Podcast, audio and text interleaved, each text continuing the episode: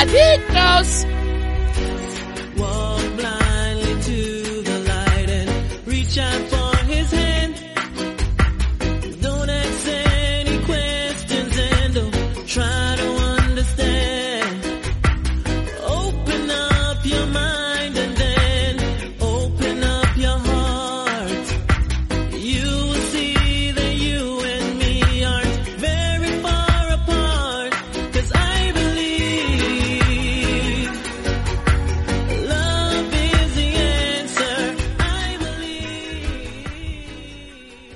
A todos y bienvenidos a una nueva edición de MM Adictos, hoy en formato para oyentes de Evox Premium, para suscriptores. También le damos un saludo a los que están escuchándonos a través de Evox Plus, que es otra de las modalidades que hay en Evox Premium, y también por supuesto a los de Patreon. Hoy el programa es íntegro para vosotros y no hay parte que se vaya a subir a YouTube no pelea luchador español, así que creo que tampoco procede, ¿no? Eh, sí, podría poner el Colby Covington contra Jorge Mavidal, pero no. Oye, vosotros sois los que estáis pagando la suscripción, pues vosotros sois los que tenéis derecho a escuchar ese análisis, esa previa, mejor dicho, de este UFC 272. ¿Cómo anda la cosa? Pues chunga, complicada la verdad, ¿no? Fijaos cómo están las cosas internacionalmente, ¿no? Que estamos más cerca del Badabim Badabum final que, que de otra cosa, pero bueno, iremos viendo. Mientras ningún loco presione el botón rojo, de momento seguiremos aquí.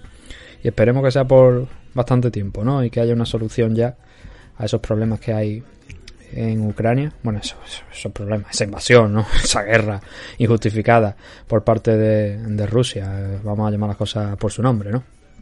Pero bueno, no estamos hoy para hablar de política, sino para hablar de UFC 272 y ya sabéis que el main event es ese Colby Covington contra Jorge Masvidal, pero que además tenemos otra serie de combates, alguno improvisado de última hora de esta semana por bajas de luchadores como por ejemplo Fiziev que ha vuelto a causar bajas de ese enfrentamiento contra Rafael dos años que iba a disputarse hace dos o tres semanas aproximadamente. En aquella ocasión fue el pasaporte, el visado, no, no, no, obtuvo el visado a tiempo para entrar en Estados Unidos y en esta ocasión ha sido el COVID, según su manager, el que ha alejado a Fisiev fuera de, de circulación.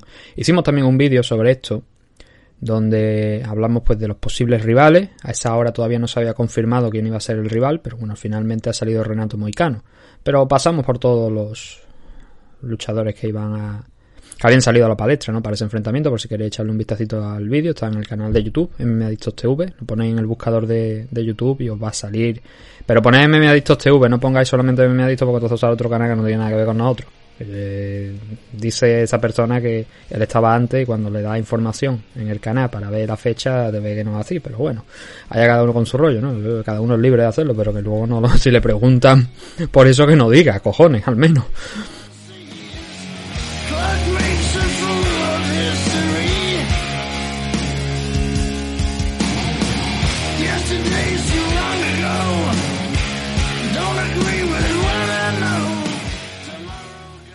A ver, entonces, UFC 272. Esto se va a celebrar en Las Vegas, en Nevada, este próximo fin de semana. Ya estamos aporreando cosas que no tenemos que aporrear. Y bueno, ya lo hemos advertido, ¿no? Va a tener ese main event entre Colby Covington y Jorge Masvidal finalmente, ¿no? Porque este era un main event que debería haberse celebrado, no porque estuviese programado, no porque estuviese ya anunciado, pero sí que es verdad que llevábamos ya un tiempo demandando este combate, ¿no? Por aquello de que hay mala sangre entre ellos y que iba a ser un combate bastante fácil de vender como parece que está siendo, ¿no? Porque con las declaraciones de Masvidal, con las declaraciones de Covington, aquí parece que después de acabar el combate, como ha dicho Dan Lambert, el jefe, jefazo del American Top Team, no parece que se vayan a dar la mano ni mucho menos, ¿no? Entonces iremos viendo a ver qué es lo que pasa tanto durante el combate como después. Eh, al final este evento de UFC 272, por el momento, a día de hoy, pocos combates han caído respecto a, a, los anunciados o a los que estaban ya, eh, digamos, en las últimas dos semanas. Porque, como bien sabéis, aquí va a estar el enfrentamiento, el tercer enfrentamiento entre Alexander Volkanovski y Max Holloway. Holloway se lesionó, así que tuvo que salir de, esa pelea. Ahora se dice que incluso podría ser el, el, luchador de reserva del title shot del Korean Zombie, que fue el rival escogido finalmente para Volkanovski. No en este evento, sino en el siguiente. No en el siguiente, sino en el pay-per-view siguiente. Eso hay que especificarlo. Al igual que la Jermaine Sterling contra el ruso Jan, que vamos a ver si puede pelear, porque eh, están las cosas chungas. Lo mismo coge y le vetan también y no puede entrar allí por ser ruso. Espero que no, ¿no? Porque él está entrenando también en, en Tailandia, ¿no? En Tiger Muay Thai. Pero no sé si volará desde allí, si está en casa, si está en Rusia, si está en Estados Unidos. La verdad es que no sé dónde estará Jan, ¿no? Pero es un factor ahí que puede jugar un papel importante, no solamente con él, sino también con, por ejemplo, Alexander Volkov, que también tiene visado para entrar en el Reino Unido, está en vigor pero las cosas van cambiando hora tras hora, ¿no? Veremos a ver cómo acaban estos, estos combates. Pero bueno, esos dos enfrentamientos que hemos hablado finalmente no se van a disputar en este UFC 272, se han pasado al 273 y por eso se colocó aquí este Colby Covington contra Jorge Masvidal. También se cayeron otras peleas, como por ejemplo, a ver, Nick Negumereanu iba a enfrentarse aquí a Ihor Poteira, pero finalmente se va a enfrentar a Kennedy Enchuku, va a ser el luchador que va a enfrentar a a Nick. ¿Qué más? El ya mencionado Fisier contra dos años. Ese combate, como ya hemos dicho, pues se ha caído porque Fisier ha dado positivo por coronavirus. Eric González iba a pelear aquí también, pero creo que Eric González al final no está en la CAR. Se ha caído Eric González, iba a pelear contra Devonte Smith. Ese combate se ha descartado. Y Jessica Ay contra Manon Fiorot. Es un combate que creo que me parece que este sí, este creo que se se cayó hace una semana aproximadamente. Al parecer ahí tiene una, una lesión y eso ha provocado pues no solamente que se cancele esta pelea, sino que Fiorot tenga ya rival para dentro de dos o tres semanas contra Jennifer Maya en un Fight Night que se va a celebrar ya allí en, en suelo estadounidense. Es el primero después de que vengan a Londres, ¿no? Así que eso nos deja un total de 13 combates con unos 5 en la main car que podéis pronosticar si todavía no lo habéis hecho a través del enlace que podéis encontrar en el perfil de Twitter o en alguno de los dos últimos vídeos que hemos subido en el canal. Eso lo podéis encontrar ahí en el enlace en la descripción de los pronósticos de, esta semana. Haré retweet de todas formas por si ha quedado muy abajo para que lo veáis con la cuenta de, Twitter, que es arroba mmadicto, y para que podáis participar, ¿no? Los votos cuentan, luego los comparamos con mis pronósticos y, oye, de momento la gente que está votando eh, en general, lo que es la mayoría, va por delante en, resultados. El último evento fue brutal. Yo creo que hacerte un 1 de 5 me parece. Y creo que la gente, vosotros los seguidores, los oyentes, acertasteis 2 de 5. Fue brutal, la verdad, una auténtica carnicería. Pero bueno, vamos a empezar con la car ya. Como de costumbre, vamos a ir un poquito más rápido con la car preliminar y nos vamos a centrar en la main para que no salga un programa excesivo. Porque también me llegan por ahí a gente que me comenta y dice, oye, pues mira esto, no sé qué, no sé cuánto, y veo que la gente no entra en tanto detalle. Yo creo que está bien dar información, pero oye, si puedes rascar un poquito también del análisis técnico y táctico, que es lo que intento hacer yo en esta en estas previas, creo que es mucho mejor. Pero bueno, oye, cada uno con su rollo, ¿no? Y cada uno que prefiera lo que prefiera. Todo el mundo tiene su público al final del día. Así que si esto no cambia mucho la cosa, como hemos dicho, vamos a tener un total de 13 enfrentamientos y los encargados de abrir la noche, estacar en UFC 272, van a ser Dustin Jacoby frente a Michal Olesieszczuk. Voy a pronunciar lo menos posible el apellido del luchador polaco, porque yo y los, apellidos polacos, dependiendo de cuál, no nos damos bien, sobre todo, no, nos llevamos bien, sobre todo esos que tienen muchas J, R, Z y todo en, poquito espacio. Yo el apellido de Johanna es que la verdad es que ni me he molestado en, intentar llegar a pronunciarlo, porque me resulta complicado. Si me pongo, pues igual lo consigo, ¿no? Pero no tan dentro de mis prioridades. Entonces, Dustin Jacoby, la verdad es que Dustin Jacoby impresiona el récord que, lleva teniendo desde hace, bueno, desde que regresó a la compañía, porque estuvo peleando, regresó o debutó en la compañía. No, no, regresó porque ya había tenido un combate, sí, quizás no estaba yo, yo no lo recordaba yo mal. Había peleado hace muchos años ya, ¿sabes? ya tenía la sensación esa, ¿no? Pero a ver, el caso de Jacoby es que cuando hizo el reingreso aquí, años más tarde, que bueno, la participación se puede considerar aquella que hizo pues poco más que anecdótica porque perdió, ¿no? Pero desde que volvió a ingresar estuvo ese tiempo en Glory peleando, pasó también por Velator. Eh, intentó entrar mediante un Contender Series, consiguió la victoria y eso ya le permitió en 2020 volver aquí. Pero es que lo ha ganado todo, a excepción, a excepción de un combate contra Ion Kutelava que ha llegado a un empate. Un empate... Eh, dividido además, una decisión dividida pero que acabó con, empate. Porque uno de los jueces dio empate y los otros dos dieron uno para Cutelaba, el otro para Jacob, entiéndase, ¿no?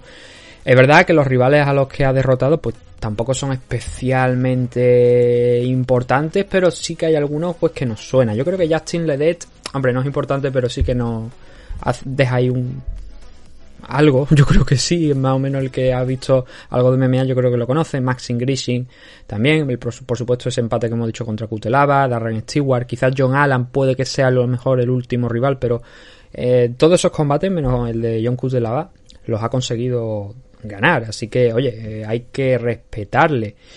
Michal Olesiesuk, el luchador polaco, yo lo pondría a la altura más o menos, en nivel y así, lo pondría más o menos a la altura de, de, de Maxim Grishin.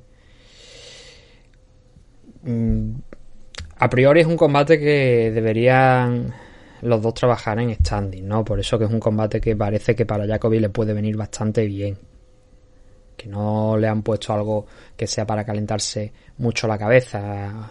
A Mijal, el luchador polaco aquí en UFC, no se puede decir tampoco que le haya, ido, le haya ido nada mal. Tiene cuatro victorias, dos derrotas y un no contest dentro de esos siete combates que ha disputado hasta ahora en UFC. Y viene con dos victorias consecutivas, derrotando a Modesta Bukauskas y a Shamil Ganzatov para ese 16-4 de récord que tiene.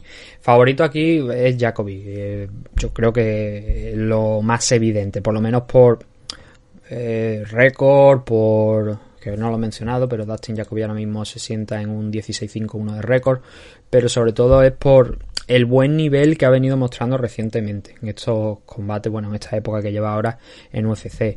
Si nos vamos a las apuestas, están en 1.45 y a Mijal lo dan en 2.80 creo que refleja lo que estamos viendo. No es simplemente una racha de, de victorias, ¿no? Por racha de victorias y tal, porque eh, por estilo son dos luchadores prácticamente idénticos, pero incluso dentro de eso, pues probablemente se podría afirmar que Dustin Jacoby es mejor kickboxer que, que Mijal, ¿no? Y que es ahí donde va a ejercer su estrategia. Veremos si Mijal opta por, por alguna otra cosa. Eh, Ludovic Klein contra Devonte Smith. Antes hemos mencionado que Eric González se había caído a destacar porque era el que se había lesionado, pero aquí tenemos a Devonte Smith. Esto ha sido fallo mío. En 155 libras.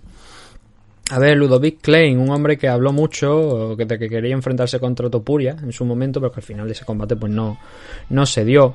Y que lleva una victoria contra Shane Young y dos derrotas. Vale que el último combate le finalizaron, pero el enfrentamiento contra Mike Trizano, si no recuerdo mal, creo que el chico lo hizo bastante bien y que la verdad podría haberse llevado la decisión. Lo que pasa es que no se la otorgaron. Es la memoria y es el, recuerdo que yo tengo de aquel enfrentamiento.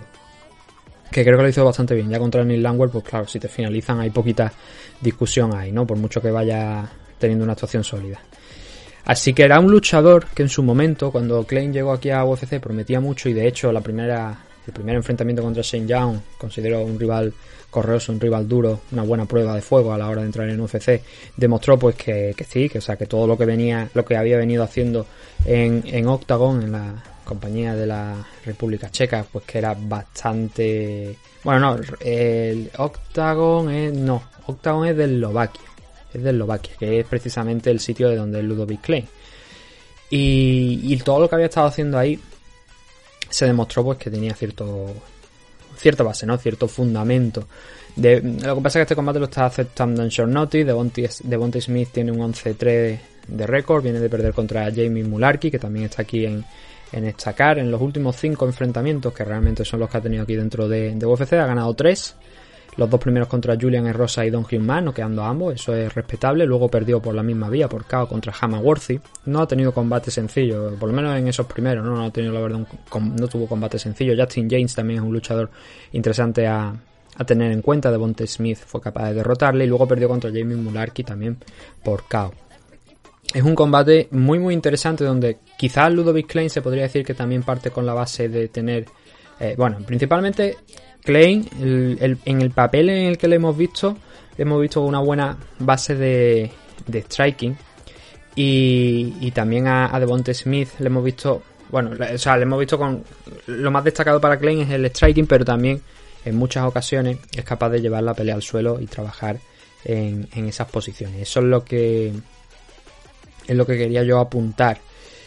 Por eso creo que eh, tiene, digamos, parte como levemente favorito Klein por eso, por el trabajo en el suelo que hemos visto en alguna ocasión en alguno de los combates aquí de UFC, el trabajo de Gressler, cosa que a Devonte Smith, pues la verdad es que no le ha hecho demasiado falta y no parece que tampoco sea, como estoy comentando, una de sus ideas principales a la hora de entrar en un combate. Por eso, como luchador más completo creo, creo que es Klein, pero Devonte Smith ha demostrado que tiene una pegada muy interesante. Entonces, si Klein no es capaz de encontrar ese wrestling que le permita mm, controlar, mantenerse encima de, de Devonte Smith sin tener que trabajar en exceso, se le puede complicar la cosa, sobre todo teniendo en cuenta que Smith es más grande que él, tiene más alcance, ¿no? Así que favorito así a priori, yo diría que Devonte Smith, por las razones que os estoy diciendo, por alcance, porque es un luchador más grande, pero también es verdad que eso, que está a la base de, suelo de, Ludovic Klein. Devontae Smith ha sido muy poquitas veces llevado al suelo. Así que también tiene ahí una tarea importante. Sumado a lo de que es un combate relativo a short notice, yo diría Devontae Smith como favorito. Las apuestas está en 1.67 y Ludovic Klein está en 2.30. Creo que refleja un poquito la situación. Pero que no es un combate en el que haya que descartar por mucho a Ludovic Klein. Creo que tiene cosas que mostrar aquí. Lo que pasa que viniendo con dos derrotas, aceptando este combate con no tampoco mucho tiempo de, preparación, quizá medio training camp completo más o menos. Y la potencia de pegada de Bonte Smith, que pues creo que va a ser una pelea eh, complicada, complicada cuanto menos. 125 libras, división Flyway. Vamos a ver porque aquí no recuerdo yo si Tim Elliott sí está rankeado. Esta es la primera pelea que tenemos con luchadores rankeados. Está Tim Elliott en la decimotercera. Y Tagirulan Bekov está en la decimoquinta. Eh, el ruso está subiendo. El ruso está, es un luchador no joven ya, porque ya tiene 30 años, pero sí que en las dos primeras actuaciones pues se le ha visto que igual tampoco es una maravilla, que a lo mejor obviamente no pasa eh, del top 10, pero igual entra dentro del top 10. Pero que bueno, él sigue sumando y que la única derrota que tiene en su récord es contra Zalgazumagulov, que lo hemos visto aquí en UFC en varias ocasiones ya. Ha derrotado a Bruno Silva, ha derrotado a Alan Nascimento, obviamente no el Bruno Silva de la división middleweight, sería tontería, ¿no? Y bueno, esas dos victorias llegaron por decisión, eh, la de Nascimento eh, por dividida, la de Silva por, por unánime.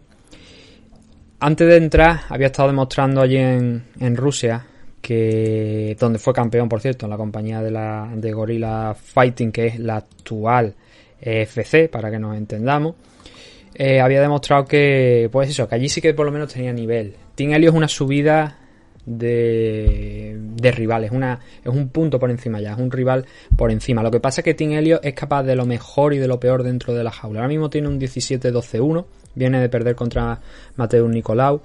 Y a ver, yo lo que más destaco de este hombre, de Team Helio, es sobre todo que le dio bastante guerra a Demetrius Johnson en el primer asalto cuando ganó, entre comillas, aquel Ultimate Fighter. Bueno, se puede considerar que lo ganó, lo que pasa que el premio realmente no era em,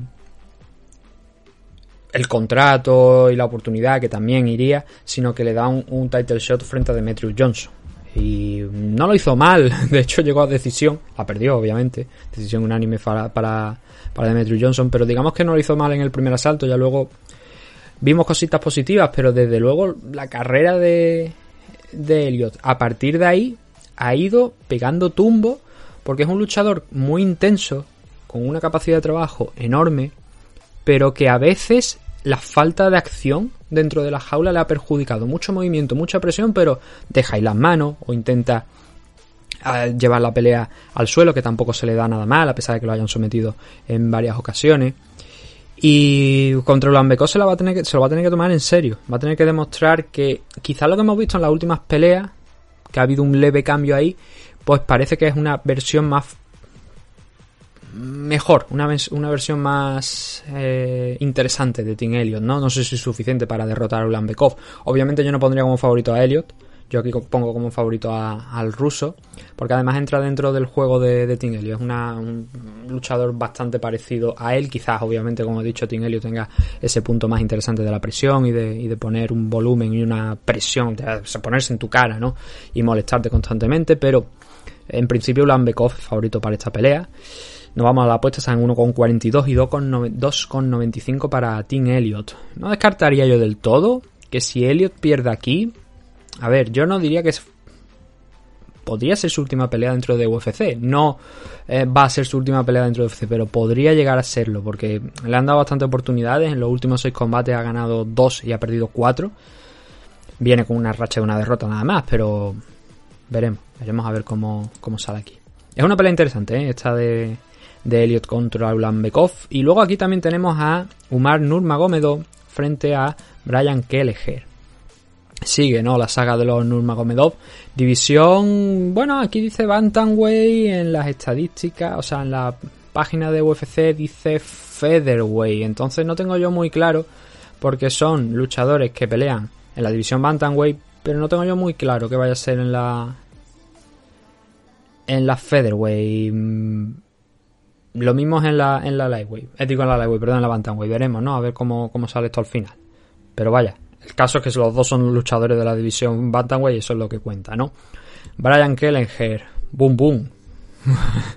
Alguien con un buen wrestling, una pegada también bastante dura y uno de los luchadores quizás más infravalorados dentro de la división, que no acaba de conseguir meter la cabeza dentro del top 15 de la división Bantamweight porque cuando parece que lo va a hacer, Ahí viene la derrota y ahí viene el pasito atrás de, de Brian Kelleher. Ahora mismo está Brian con un 24-12 de récord. Viene de vencer a Domingo Pilarte y a Kevin Krum. No en sus mejores actuaciones, pero conseguir la victoria, que eso pues, te pone muy bien. Humano Nurmagomedov, por cierto, estoy mencionándolo, pero no está rankeado tampoco. Tiene dos victorias aquí dentro de... No, perdón, una. Una sola victoria dentro de UFC contra Sergei Morozov. Este va a ser su segundo combate. Y, pinta interesante, obviamente, lo que está haciendo Umar Nurmagomedov con un 13-0. No sé si esta pelea le garantizará a alguno de los dos el entrar ahí. El último es Rafael Asunsao en, en las 135 libras. Mm, puede ser que entre, puede ser, ¿no? Pero bueno, eh, Nurmagomedov tiene la ventaja de ser más alto y cada vez está más grande. Y Brian Kelleher es un poquito más bajo, tiene menos alcance, así que esa, parte con especial ventaja Nurmagomedov, que sí es más como Javi, ¿no? Eh, es más de ese estilo, del estilo de Javi. Me refiero a wrestling, a derribar, a, intentar trabajar en el suelo. Así que, de hecho, a Sergei Morzov lo sometió en, la pelea anterior. Favorito para esto, en principio, eh, Nurmagomedov es una fuerza de la naturaleza. Pero tampoco estoy muy de acuerdo con la diferencia que hay con respecto a, a Kelleher, porque están poniendo aquí que Umar Nurmagomedov está en 1.15 y Brian Kelleher está en 5.75. Esta pelea creo que Kelleher la ha cogido con no demasiado tiempo, a pesar de que no aparece por aquí en, el listado de combates que se han ido moviendo. Pero creo que sí que la ha aceptado relativamente hace poco, hace no demasiado tiempo, y que es una pelea muy, muy complicada, sí. Pero 5.75, oye, Kelleher en plazas más difíciles ha toreado por ejemplo, contra Renan Barao, ¿no? En su momento en el que estaba, pues, Renan Barao saliendo, ya había llegado a la usada y tal, y obviamente ya no era lo mismo. El tema de los cortes de peso, el tema de recuperar eh, fluidos y tal, pero bueno, yo llevaba unos cuantos años ese, tema ahí en vigor, ¿no? Pero eh, que el eje contra pronóstico acabó derrotando a, Renan Barao y eso pues, también había que valorarlo, ¿no? Y ha tenido, como digo, sus victorias interesantes. Yuri Alcántara ha peleado también y vencido a, a Julio Arce fuera de, UFC, jóvenes talentos, Hunter Azure o de Osborne, ha derrotado a ambos. Hay que respetarle, ¿no? Luego también eh, perdió con Ricky Simon, pero Simon es un luchador que es grande para 135 libras, es fuerte. Y en el tema del wrestling esa noche estuvo impecable Ricky Simon, las cosas como son. Entonces como favorito pues parte de base Umar Nurmagomedov. Veremos al final cómo resulta la cosa, ¿no? Y teníamos dos rusos. Tenemos bastantes europeos en esta car. Curioso, ¿no?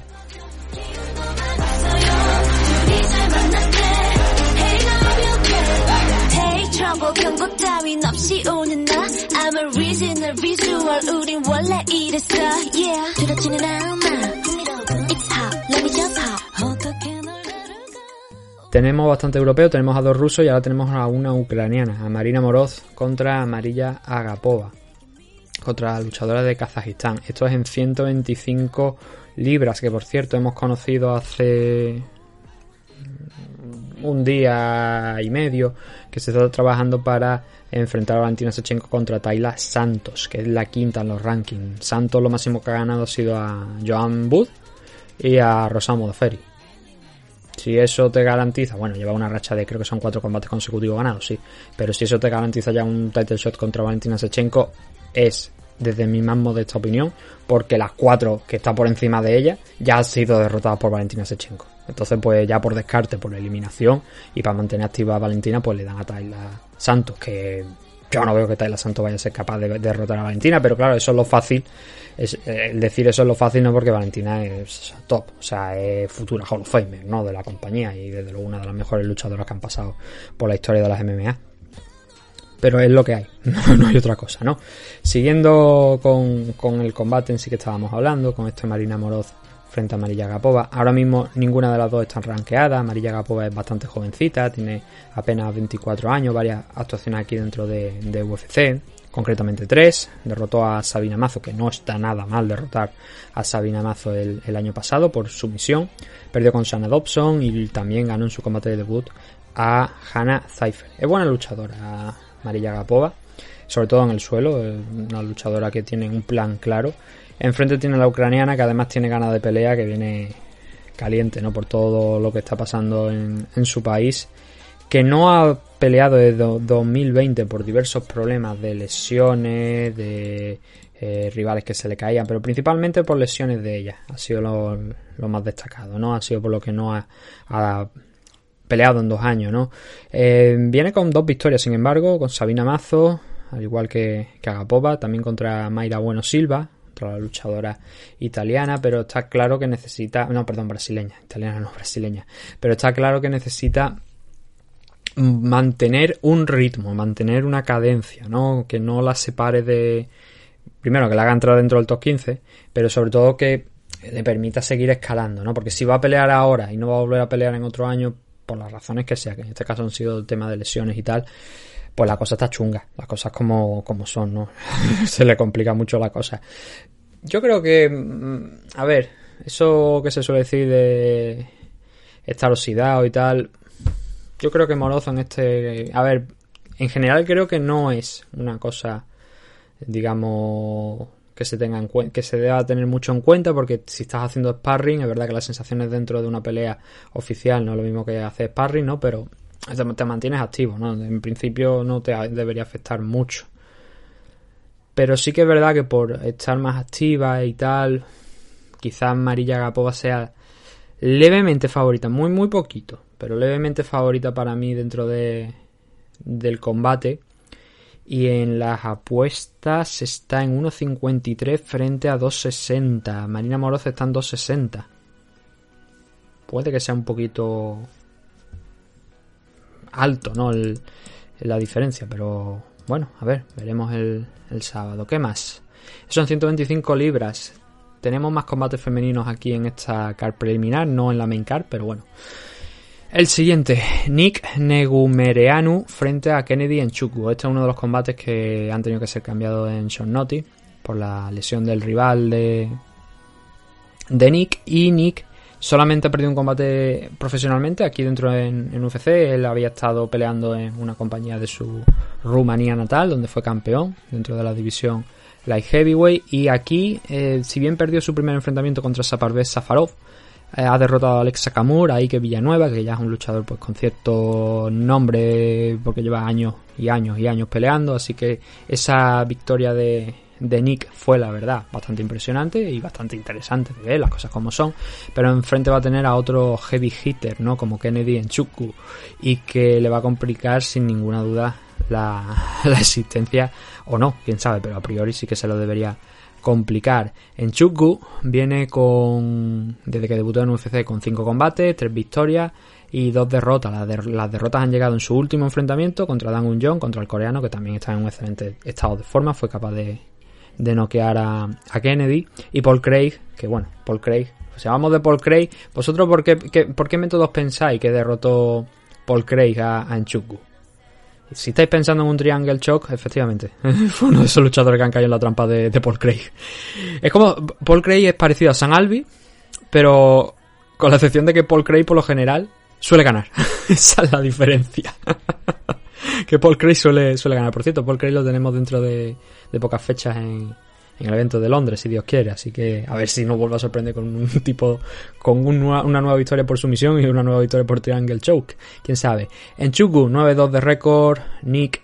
A Nick también hay que respetarle, quizá a lo mejor diría yo un poquito el trabajo en el suelo, pero son dos salvajes. Y el combate no debería tocar, en principio, para satisfacción de todo, el suelo. Si toca, desde luego, en principio más por, por la parte de, del rumano, de Nick Negumereanu, que por la parte de Enchuku. Em, las apuestas están dando como favorito a, Kennedy. 1.74, 2.15 para Nick. Es verdad que Kennedy es quizá el rival más complicado al que se ha enfrentado Nick. Pero yo aquí voy a darle un voto de confianza a, Negumereanu. Y a pesar de que no ha enfrentado a rivales tan importantes como ha hecho Kennedy en Chugu, eh, dentro de la medida de lo, posible, que estamos hablando de Carlos Ulver, Darko Stosic, creo que va a ganar. Creo que Nick puede ganar este combate. Voy a ir contra las apuestas aquí. Dicen 1.74, pues yo digo que no. Yo digo que ese 2.15 de Negumereanu me gusta y seguramente estaré inteando esta apuesta, pero como no va dentro de la main card, pues no hay mucho más que decir. El siguiente, si no se cae, si no se cae ningún combate, está fuera. Ahora, si se cae algún combate, de la main card entrará este porque es el que tenemos puesto como reserva. Es el Marina Rodríguez contra Xiaonan Yang y desde luego es uno de los combates más interesantes de la card preliminar. De hecho, yo creo que lo podrían haber puesto como combate principal de la card preliminar y es que Marina Rodríguez ahora mismo está en tercera posición y Xiaonan Yang está en la cuarta. Eh, Rouna Mayuna, la fecha con Carla Esparza no sé para cuándo está puesta, de hecho no sé ni siquiera si estará anunciada. Dejadme que lo mire, que lo compruebe. No, de momento no está todavía anunciada una fecha entre Namayunas y Carla Esparza, pero sí que es lo que dijo que Dana White que iba a ocurrir, pero la palabra de Dana White a veces no sirve para nada, así que veremos si eso finalmente ocurre. El caso, lo que nos importa a nosotros esta semana es este Shannon Yang contra Marina Rodríguez. Rodríguez está prácticamente imparable. Solo ha perdido precisamente contra Carla Esparza y el resto del combate, pues ha ganado los tres últimos, ha derrotado a Mackenzie Dern, que se puede decir que la victoria más destacable, sobre todo, más que destacable, importante, ¿no? Por la posición en los rankings. Tiene dos empates aquí en UFC. Hay pocos luchadores o luchadoras que puedan decir que han tenido dos empates contra Randa Marcons y contra Cintia Calvillo. Pero tiene victoria contra Ticia Torres, contra Jessica Aguilar, contra Amanda Rivas, también contra Michelle Watterson. Esas tres últimas victorias contra Rivas, Watterson y, Mackenzie son lo que le garantiza pues estar ahí, a ese pasito, ¿no? del title shot. De hecho, ahora mismo, a ver, Weili San, al haber perdido ya la revancha contra Rona Mayunas, pues de alguna manera está ahí en un segundo plano. Carla Esparza, como hemos dicho, es la siguiente contender, pero Marina Rodríguez, en el caso de que falle Carla Esparza, si consigue derrotar a Shaonan Yang, pues podría ser la luchadora indicada para estar ahí, sobre todo, como digo, si es capaz de pasar por encima de, de la luchadora china. Va a ser un combate, la verdad, pues bastante interesante entre dos luchadoras que lo que espero de ellas es que den un trabajo en standing sobre todo. En el caso de Shannon Yang que no lo hemos mencionado pues viene de perder también contra Carla Esparza. Más o menos lo, es para después de tantos años al final Carla Esparza sigue ahí y bueno en un primer momento fue campeona pero sigue ahí, sigue ahí en, la pelea y sigue siendo una de las mejores de la división. Em, en el caso de que gane Jan, podría optar al title shot. Mm, a ver, fuera de eso, ha sumado, bueno, estaba invicta dentro de, de, UFC, había ganado absolutamente todo, había derrotado a Kelly, por este orden, a Kelly Curran, Vivian Pereira, a, Siuri, luchadora japonesa, que se ha vuelto al mundo del pro wrestling. Antes había sido campeona en Pancrase, saltó a UFC, se dio cuenta de que UFC pues era complicado la cosa y volvió para casa y se metió otra vez nuevamente en el mundo del pro wrestling. Angela Hill, Carolina Kovalkiewicz y Claudia Gadela son todas las rivales a las que ha derrotado Shannon Yang antes de esa derrota contra Carla Esparza el año pasado que la habría catapultado sin ninguna duda al title shot, ¿no? A la oportunidad por el título. A ver, Jan puede ser, puede darse el caso, ¿no? Pero quizá a lo mejor no tanto como Marina Rodríguez, porque eh, Marina es que estado activa. Y sí, es verdad que Marina también ha perdido contra Carla Esparza, pero en ningún caso ni, ni Jan ni Rodríguez se pondrían por delante de Esparza. Habría que esperar, ¿no? A que Esparza cayese para que alguna de estas dos tuvieran la oportunidad. Pero bueno, es factible. Más Rodríguez que Jan, pero puede ocurrir en los dos casos. Favorita. Eh, ahora mismo creo que el combate está bastante igualado. Pero sin embargo, aquí las apuestas. Yo en este combate lo veo difícil, ¿eh? Yo este combate aquí, el dar un pronóstico, lo veo complicado. Si nos vamos a las apuestas, vemos que Marina Rodríguez está en 1.36 y Jan Xiaonan está en 3.20. Puede ser. Vale, lo puedo entender. Por, la, por lo que acabamos de comentar, ¿no? De que Jan viene con esa derrota contra Carla Esparza, mientras que Marina Rodríguez viene con tres victorias consecutivas. Pero andan ahí, ahí a la par. Para mí andan a la par, la verdad. No hay una, gran diferencia. Es más, la única diferencia que se puede aludir, que se puede sacar para entender eh, esta diferencia, es quizá a lo mejor, sobre todo el alcance, no, no es muy, muy favorable. A Marina Rodríguez, pues son 5 centímetros apenas de diferencia entre una y otra. Pero quizá, es que no, es que yo las veo luchadoras bastante parecidas. Lo que pasa es que, claro, la diferencia es que Marina Rodríguez está con un 15-1, 15-1-2, y Shannon Yang está en 13-2. Y habiendo perdido su último combate. Pero yo veo una igualdad aquí bastante amplia, bastante interesante dentro de este enfrentamiento de 115 libras. Y para nada lo veo tan claro para Marina Rodríguez como están poniendo aquí las apuestas. Jalen Turner contra Jamie Mular, que iba a ser el encargado de cerrar esta car preliminar y el último de los combates, por tanto, de los que vamos a ir más rápido. A partir de ahora, pues nos centraremos un poquito más en ir con más detalle en algunos que otros, eso sí, porque hay algunos que son más fáciles de pronosticar o más fáciles de analizar que otros. Pero en este Mularki contra Turner, aquí hay dos cosas que hay que. dos cosas bien enfrentadas, ¿no? Por así decirlo. En el caso de Turner, Mm, un tío que, si bien sus últimas victorias las, ha conseguido por sumisión, es alguien que también ha mostrado una pegada, tanto fuera como dentro de UFC, muy interesante. Muy a respetar. Eh, Mularki. Mm, quizás no tiene eso, quizás no tiene esa pegada. A pesar de que ha quedado aquí también a gente dentro de, de UFC. Pero mm, a ver, viene con dos victorias consecutivas, las otras dos son dos derrotas contra Brad Riddle y Fares eh, son luchadores que a lo mejor físicamente podrían ser bastante parecidos a, a Turner, que está en torno al metro 91 de, estatura. Que la ventaja de alcance no es muy grande, por suerte, pero sí que la de estatura, pues bueno, son unos 8 centímetros aproximadamente sobre Mularki. Y. A ver, es lo que digo, ¿no? Mularki le veo que quizás a lo mejor es mejor wrestler de lo que es Jalin Turner y a Turner lo veo mejor striker de lo que es Mularki. Pero eso no significa que los dos no sean habilidosos en esa otra parcela en la que no son tan fuertes quizás a lo mejor como su rival. ¿Por qué? Porque lo que he dicho, ¿no? Turner tiene en su haber bastantes victorias por sumisión y los dos últimos combates los ha conseguido finalizar, pero también no es menos cierto que mm, en el caso de de Jalin Turner es, por ejemplo, esa victoria sobre Brock Weaver, que es la primera de estas dos que estoy mencionando, llega después de haberlo prácticamente dejarlo, dejarlo ya aturdido, así que mm, casi más fácil el someterlo a lo mejor que no quedarlo porque Brock Weaver era un tipo duro, pero bueno, que estaba a merced de él y, ya lo, lo, sometió. Pero como digo, no en, ese combate quizás no a lo mejor, en el combate de, de Euron Medic ahí sí que ya optó por esa estrategia. Entonces, a ver, ahí hay ahí, andan ahí a, mitad de, camino en, ese en, este combate. Más Frebola, por ejemplo, derribó en cuatro ocasiones a Jalin Turner en la segunda derrota que sumó Turner aquí en, en UFC. La anterior fue contra Vicente Luque, que por cierto este combate es en 155. ¿Y cuándo fue la última que peleó este hombre en 170? Eh, eh, eh, eh Hace ya tiempo, hace ya tiempo. Fue la última contra, contra Frebola, no la de Frebola fue en 155 ya.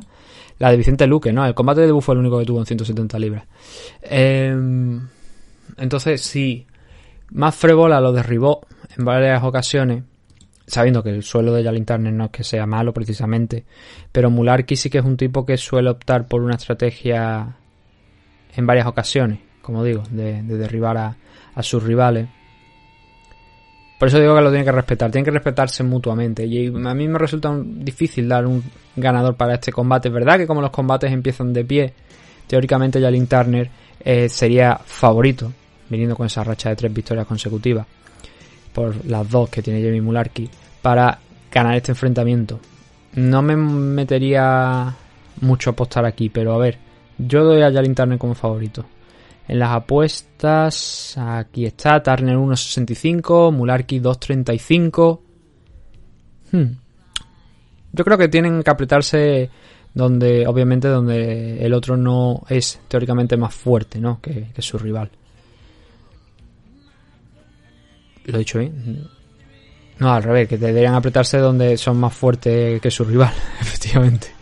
Pero bueno, iremos a ver el sábado cuando ocurra la pelea, lo miraremos el domingo, pero es una de las peleas más ajustadas, creo yo, de, destacar y que a mí me, me deja más incógnito. Tenemos buenos nombres aquí en esta preliminar. Este Turner contra Mularki quizás no son tampoco luchadores muy muy reconocidos y no sea el combate más interesante o más importante de destacar preliminar, porque obviamente yo creo que el más importante es el Marina Rodríguez contra Shannon Jan, pero esa, esa cosita, ¿no? Esos detalles de Nurmagomedov contra Brian Kelleher, Ulan Bekov intentando seguir eh, su ascenso frente a Tim Elliott, Ludovic Klein quizás con... Puede que la última, no creo que sea la última oportunidad, pero sí que es verdad que esta va a ser su cuarta pelea, creo que era la, la pelea de Ludovic Klein y a lo mejor el contrato que tenía era de cuatro con una nueva derrota, pues entonces ya sí que lo cortaría, ¿no? Por ser tres derrotas consecutivas. A pesar de esa, como de Mike Trizano, como he dicho, creo que no, no fue del todo justa. Y el opener también es muy interesante, ¿no? Jacobi contra Michal Siesuk. Así que con esto vamos a pasar ya a la main card del evento, de este UFC 272.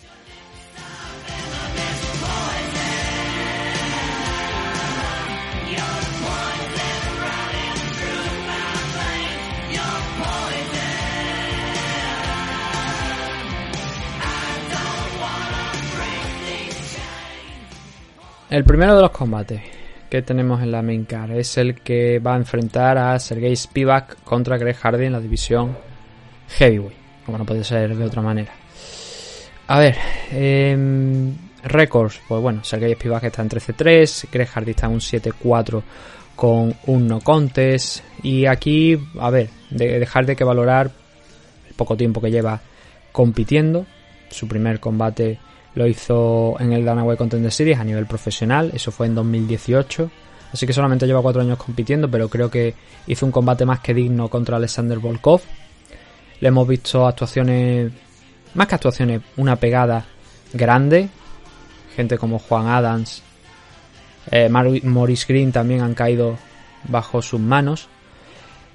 Taito Ibasa también se llevó un buen tarascazo antes de conectarle una contra que dejó seco a Hardy pero viene con una racha de dos derrotas, esa de Tuibasa y la de Marcin Tibura. Yo creo que no está nada mal, ¿no? Cuando en tu registro, en tu récord, tienes, por ejemplo, una derrota por decisión unánime contra Volkov, haciendo una actuación, considero, insisto, digna. Tienes una victoria, una derrota contra Marcin Tibura y Taito Ibasa, que son dos luchadores que están rankeados, y en el caso de Taito Ibasa ahora con el tema de de la victoria frente a Derrick Lewis ha saltado a la tercera posición, que estoy viendo, yo creía que estaba más abajo, pero está en tercera posición Taito Ibasa ahora mismo y es como, insisto, what the fuck, que esté en tercera posición, creo que es mucho, pero bueno. pero eso creo que puedes estar contento, es verdad que Tibura y Tuibasa lo noquearon, ¿no? Pero joder, has hecho poco, has hecho mucho para mí en poco tiempo. Y Spivak es otro luchador que está ahí intentando ascender, del que ahora pues bueno, hablaremos un poquito más de esos últimos combates. Así que vamos a empezar por dar los detalles, los aspectos físicos, ¿no? De, de esta pelea, que bueno, no hay una especial diferencia. En temas de peso sí que habría que hablar. Andan, creo que los dos andan bastante ahí. Greg Hardy dio 264 y un, un poquito más de 264 en su última pelea contra Daito Ibasa. Spivak es menos pesado, 2.38, alrededor de 2.38, 2.39 contra Tom Aspinal, que es la última pelea que ha tenido Spivak.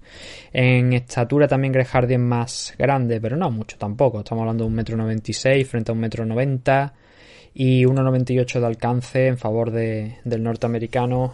No, 1,98 no, en alcance no.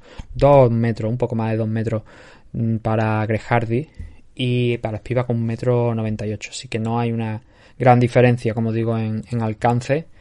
Apenas 3-4 centímetros, pero eso hay que respetarlo. A ver, en el caso de, de Hardy es verdad que él lanza los golpes pues bastante abiertos porque tiene menos técnica que, que Spivak y eso puede que Spivak lo aproveche. Spivak desde luego es un luchador mucho más completo, no solamente en la técnica, no en el, en el striking, sino también en el suelo. Es ahí donde le hemos visto también en alguna que otra ocasión trabajar, derribar a, a sus rivales y, e intentar ejercer una estrategia pues de wrestling y le, ha dado bastante buen resultado. Por ejemplo, a Taito Ibasa lo sometió, lo derribó en múltiples ocasiones y lo acabó sometiendo finalmente. Contra Carlos Felipe y Jared Bandera, dos luchadores que claramente están fuera del top 15, pero también utilizó ese mismo tipo de, de estrategia. A uno lo noqueó, al otro no, pero mezcla ese, esa, esa guerra en larga distancia con luego la corta, ¿no? Con luego el intentar buscar el suelo de su rival. Ahora mismo Spivak tiene ese 13-3 de récord, viene con esa derrota, hemos dicho, Tom Aspinal, antes tenía tres victorias que ya hemos eh, relatado, Felipe, Bandera, también Alexei Oleinik, obviamente esa de Oleinik muy importante, hasta que Aspinal, como decimos, pues rompió su racha. Fue noqueado en el primer asalto. A Spivak realmente no, no le dio tiempo de hacer nada contra contra Tom Aspinall. No pudo demostrar, es que es más, no lanzó ni siquiera un solo golpe según la estadística oficial, así que os podéis hacer la idea de lo, poco, de lo poco que el pobre pudo hacer dentro de la jaula. Por lo demás, pues como digo, mezclando esa estrategia de, de wrestling y de striking le ha dado bastante buen resultado al luchador, creo que es moldavo, creo que es moldavo Spivak, pero bueno, me parece que nació en Ucrania también, así que está ahí, ahí. Seguramente también tiene mucho por lo que pelear este fin de semana. Greg Hardy eh, viene de perder contra Taito Ibasa y contra Marcin Tibura. En ambos casos fue finalizado, fue noqueado. Taito Ibasa lo cazó con una contra y luego lo acabó a base de golpes en el suelo. Marcin Tibura aprovechó su alto nivel de grappling en comparación con, con Greg Hardy en algunos momentos para acabar trabajando en el suelo y finalizándolo por Gran Pound a base de, de golpes hasta que vio cómo el árbitro detenía la pelea. Antes de eso sumó dos victorias consecutivas Jordan de Castro, Maurice Green. Pero claro, no llega en el mejor momento de forma contra Spivak. Y no es que Spivak precisamente sea un rival sencillo, ¿no? Eh, tiene una, dentro de lo que cabe, una buena defensa de takedown Greg Hardy. Tibura solo fue capaz de, tirarlo una vez y eso que lo intentó en varias ocasiones. La defensa de takedown probablemente sea sobre todo por el peso, ¿no? Por lo que pesa este hombre que está eso, cerca del límite superior de la división heavyweight y que hace que sea un rival difícil de llevar ahí al suelo.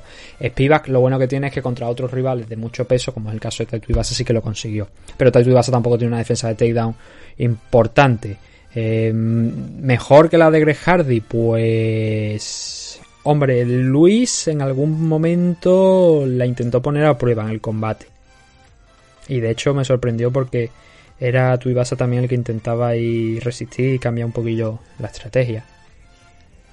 Pero yo no diría tampoco la defensa de takedown de Tuibasa es muy superior a la de Greg Hardy, por lo menos en tema de aguantar de pie. A lo mejor no de técnica de meter los brazos, buscar los underhook, levantar y eso a lo mejor ya más complicado. Pero mm, sí que es verdad que Greg Hardy es un luchador difícil de, de derribar. Y no es porque no lo hayan probado. Eh, ya lo han probado en varias ocasiones y como digo, a veces sí, pero otros no tanto. Así que Spivak, el game plan que tiene que buscar aquí para mí en este combate, en el que creo que por habilidades creo que es favorito. Pero claro, es división heavyweight, un tarascazo de, de Hardy duele. Duele y puede noquear a, Spivak, que hasta ahora mismo creo que sí fue noqueado con Tom Aspinall, como decimos, y luego también la otra derrota fue contra Walt Harris y también perdió por KO en su combate de debut en, en UFC. La otra derrota contra Tibura llegó por decisión unánime. Pero debe buscar eso, desde mi punto de vista, un game plan con tranquilidad. A Taito Ibasa, por ejemplo, le funcionó el estar tranquilo, el no es, es claramente superior técnicamente, pero no debe ponerse nervioso, no debe intentar extralimitarse porque ahí es donde Greg Hardy, cuando eso se vuelve un brawl, cuando eso empiezan a llover los golpes, es donde Hardy puede especialmente brillar. Y tengo interés en ver este combate por ver si vemos una nueva evolución de Greg Hardy, si ha aprendido algo en este tiempo desde su última derrota. Pero favorito a todas luces aquí es Spivak. En las apuestas está en 1.48. A Greg Hardy le están dando un 2.75. Es coherente con la idea que yo tengo de este combate, con esta visión. Y no solamente con la visión, sino también con, hombre, con los resultados, ¿no? Teniendo en cuenta que, eso, que Spivak viene de perder contra Aspinal, sí. Pero tenía tres victorias hasta ese momento contra rivales, pues, de relativo nivel. Y que Greg Hardy eh, no ha vencido a ningún luchador rankeado ahora mismo dentro del top 15. Mientras que Spivak sí. Ha vencido a, a Oleinik, ¿no? Y viene con dos derrotas. Así que.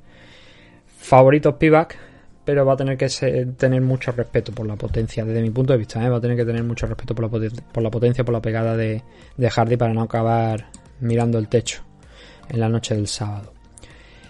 Segundo combate. Eh, Kevin Holland contra Alex Oliveira. Está haciendo el debut Kevin Holland en 170 libras. Se había ofrecido, de hecho, por enfrentarse a Rafael dos años. Había dicho dos combates en una noche. Y era como... Sí. A lo mejor. Pero eh, es que llevamos viendo a Kevin Holland pues toda, no toda la maldita vida, pero sí que bastantes años ya, ¿no? Eh, Holland ahora mismo no está ni rankeado dentro de... Sí, en la... Bueno, en la división Welter no, pero en la... Em, como no puede ser de otra manera, por, supuesto. Pero en la middleweight está el número 14. Y los últimos combates que ha tenido Kevin Holland en UFC ha sufrido, pero sobre todo porque se ha encontrado con grandes wrestlers. Y su defensa de takedown, desde luego, no es la mejor. Por fortuna para él, aquí, en este combate contra Alex Oliveira, desde luego tiene un rival que no es tan buen wrestler. No es tan buen wrestler como los otros, como Derek Branson, como Marvin Vettori. Pero que teniendo esa visión, ¿no? Esa idea de que Kevin Holland no es fuerte en la defensa del takedown y trabajando en el suelo. lo inteligente para Oliveira puede que precisamente sea eso, el buscar el trabajo en el suelo. Creo que en este combate ya sabemos que es un buen striker. Lo hemos visto durante muchos años. Pero creo que toca un tipo de estrategia diferente. Creo que toca la estrategia inteligente. Y por eso creo que Oliveira lo que debe hacer en este combate es intentar derribar a Holland. Pero no nos vayamos, no adelantemos más cosas. Vamos primero por los récords. Kevin Holland 21-7-0 con un no contest. Alex Oliveira 22-11, 1 con 2 no contest. En el aspecto físico yo creo que obviamente es bastante... o sea, todo el mundo... Si preguntamos quién es más grande, obviamente Kevin Holland es bastante más grande, ¿no? Un metro 91 de, de estatura un metro ochenta para Alex Oliveira y en alcance también pierde el brasileño, un metro noventa y cuatro, dos metros seis para el estadounidense. Eh, a ver, vaya de base que el favorito aquí es Kevin Holland, eso también lo digo. Pero como he dicho también, la estrategia de Alex Oliveira para conseguir el mejor resultado aquí debe ser precisamente esa, el intentar derribar a Holland, no intercambiar con él porque es donde es más peligroso y porque ha demostrado que no tiene una defensa de takedown, como estamos diciendo, pues desde luego no es ni mucho menos de las mejores, no de la división ya, porque está peleando la welter, pero de la middleweight es que ahí quedó en evidencia en muchas ocasiones. Lo bueno para Oliveira, si hay algo bueno, ¿no? Del tema de que sea más grande, es que otros luchadores que han sido más, que son más chiquititos que, Kevin Holland han sido capaces de derribarlo, ¿no? Por ejemplo, el caso de Marvin Vettori. Vettori puso un volumen de trabajo brutal, pero claro, Vettori es un luchador diferente también a Alex Oliveira. Si a ver, si Oliveira consigue estar en la cara de, de Kevin Holland, igual la historia cambia. Pero es que tampoco lo veo que eso vaya a ocurrir. Así que por eso digo que es favorito Holland. Oliveira viene de perder tres combates consecutivos Perder contra Shabbat Ramonov, Shavkat Ramonov, ahí no hay nada de, malo porque estamos hablando de uno de los grandísimos prospects de la división Welter. Ser sometido por Randy Brown, además creo que si no recuerdo mal fue un rear naked choke con un solo gancho después de mandarlo al suelo. Recuerdo que ese combate fue, me parece, esa sumisión creo que fue en portada porque creo que era el combate que, que cerraba la carta preliminar, me parece, si no recuerdo mal pero me suena haber puesto la foto de, Randy Brown sometiendo a Alex Oliveira. Pues a ver, ahí tampoco dentro de lo que cabe, porque Randy Brown, luchador también potente, físicamente hablando, ¿no? Y en su última pelea perdió contra Nico Price, una decisión unánime, en un combate bastante cerrado, pero claro, eh, Nico Price es otro rival muy duro. Así que en los últimos enfrentamientos, pues eso, la actuación de Alex Oliveira no ha sido. No ha sido mala, no nos engañemos, no ha sido mala. El combate contra Nico Price a lo mejor podría haberlo llegado a ganar. A pesar de que fue un anime para, para Price, ¿no? Pero no han sido combates del todo, especialmente ese último, del todo malo, ¿no? Antes había sumado dos victorias. Así que en los últimos cinco está con dos victorias inicialmente y luego con esas tres derrotas. Pero Kevin Holland tampoco es que esté mucho mejor, pero claro, la diferencia es que él viene de la división middleweight, ¿no? Tres... Bueno, no, dos, dos derrotas contra Derek Branson y Marvin Vettori y luego el, aquel no contes contra Kyle Dawkins por un cabezazo accidental que llevó a, parar y como no se había pasado el primer asalto pues no se podría no se podía decretar un, ganador no Derek Branson y Marvin Vettori, lo que hemos dicho, combates que acabaron en 5 minutos, o sea, en 5 minutos, combates que acabaron a los 5 asaltos y combates que acabaron con el mismo resultado, con derrota de, Kevin Holland por el mismo proceso, por constantes derribos, trabajar el suelo, que era lo, más efectivo, y tanto Branson como Vettori pusieron la defensa de takedown de, de Holland. ¿Puede Oliveira exponerla de la misma manera? Es difícil, ya digo, es difícil pero no es imposible. Y como favorito yo tengo a Kevin Holland, porque no creo que vaya, espero que haya aprendido algo de lo que ha hecho eh, en estos últimos enfrentamientos en, en la división middleweight, porque incluso Kyle Dakaus también lo consiguió derribar. Y pintaba feo la pelea, pintaba feo la pelea en el suelo antes de, de ese golpe, ese cabezazo accidental. Así que como favorito yo pongo a Kevin Holland sin ningún tipo de duda. Está en 1.30. Alex Oliveira está en 3.60. Pero tengo interés por ver eso. La historia aquí de la película para mí es si Oliveira ya no es que vaya a conseguir ganar o intentar hacer lo mismo que Vettori y Branson, sino si por lo menos va a intentar esa estrategia y va a buscar el derribo. O si se va a decidir a intercambiar con un tío que le saca 10-15 centímetros, que no, no, sería inteligente porque además es el punto fuerte de, de Holland. Por otra parte tengo interés también en ver si Holland ha mejorado en el caso de llegar a esa situación, ¿no? De los derribos, si Oliveira, o sea, si Holland ha mejorado esa defensa de takedown frente en este combate frente a Oliveira.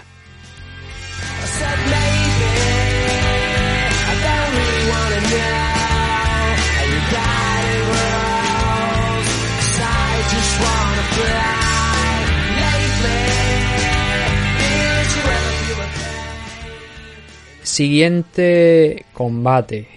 Edson Barbosa contra Bryce Mitchell. Eh, bueno, a ver, Bryce Mitchell es un tío que casi se. Bueno, se taladró los huevos porque a nadie se le ocurre y con el taladro metió en el cinturón. Y aquello se activó y por poco eh, se corta, se, vaya, se, taladra todos los huevos. Aquí en el récord oficial de UFC le dan como 14-1. Sin embargo, se está repitiendo también durante la semana que está invicto. Así que no entiendo por qué, de dónde sale este 14-1, salvo que le haya contado el combate del Ultimate Fighter en el que participó, que perdió. Salvo eso, salvo que le hayan contado eso, que fue un combate de exhibición, así que en principio no debería contar. No entiendo por qué pone aquí un 14-1, según UFC, pero bueno, debería ser un 14-0. Pelea en división Featherweight. Un Bryce Mitchell que está, pues como estamos diciendo, a pesar de lo que indica aquí, eh, invicto, no ha perdido ningún combate, está en la posición número 11, Edson Barbosa está en la décima posición y va definitivamente a buscar pues piezas ya grandes, ¿no? Brian Mitchell. Con ese 14-0 viene de derrotar a Charles Rosa y André Philly. Pero le falta ese rival grande, ¿no? Y ese rival grande lo encuentro por primera vez aquí, ese rival rankeado que mm, no es... A ver, es una guerra de estilo este combate, ¿no? Pero bueno, vamos antes de hablar de eso a meternos en, el aspecto físico. Edson Barbosa, al ser un luchador que realmente pelea en lightweight, que viene de la división lightweight, pues tiene una leve ventaja, no de estatura, porque mide prácticamente lo mismo, mide 1,81m eh, Edson Barbosa, Brian Mitchell apenas 2-3 centímetros más, más bajo. En alcance ahí ya la cosa cambia, ¿no? Porque Barbosa está en 1,91m y Mitchell está en 1,78m. Eso es interesante sobre todo teniendo en cuenta el tipo de luchador que es Edson Barbosa, que se sienta con un 22-10-0 de récord y Bryce Mitchell con ese 14-0 del que estamos hablando. Igual estoy yo equivocado, ¿eh? Igual Brian Mitchell tiene una, una derrota, pero yo creo que es que le están contando como derrota la pelea esa de, Ultimate Fighter. Porque aquí en UFC está invicto y fuera también. o sea que no, no entiendo por qué, pero bueno. A ver, eh, Bryce Mitchell, como digo, es una guerra de estilos. Porque Mitchell es un luchador de suelo, es un grappler principalmente. De hecho, es uno de los pocos luchadores que tienen una victoria por Twitter dentro de, de UFC. El otro es el Korean Zombie contra Leonard, García. Y el otro no, y no se recuerdo si hay otra victoria por Twitter ahora mismo.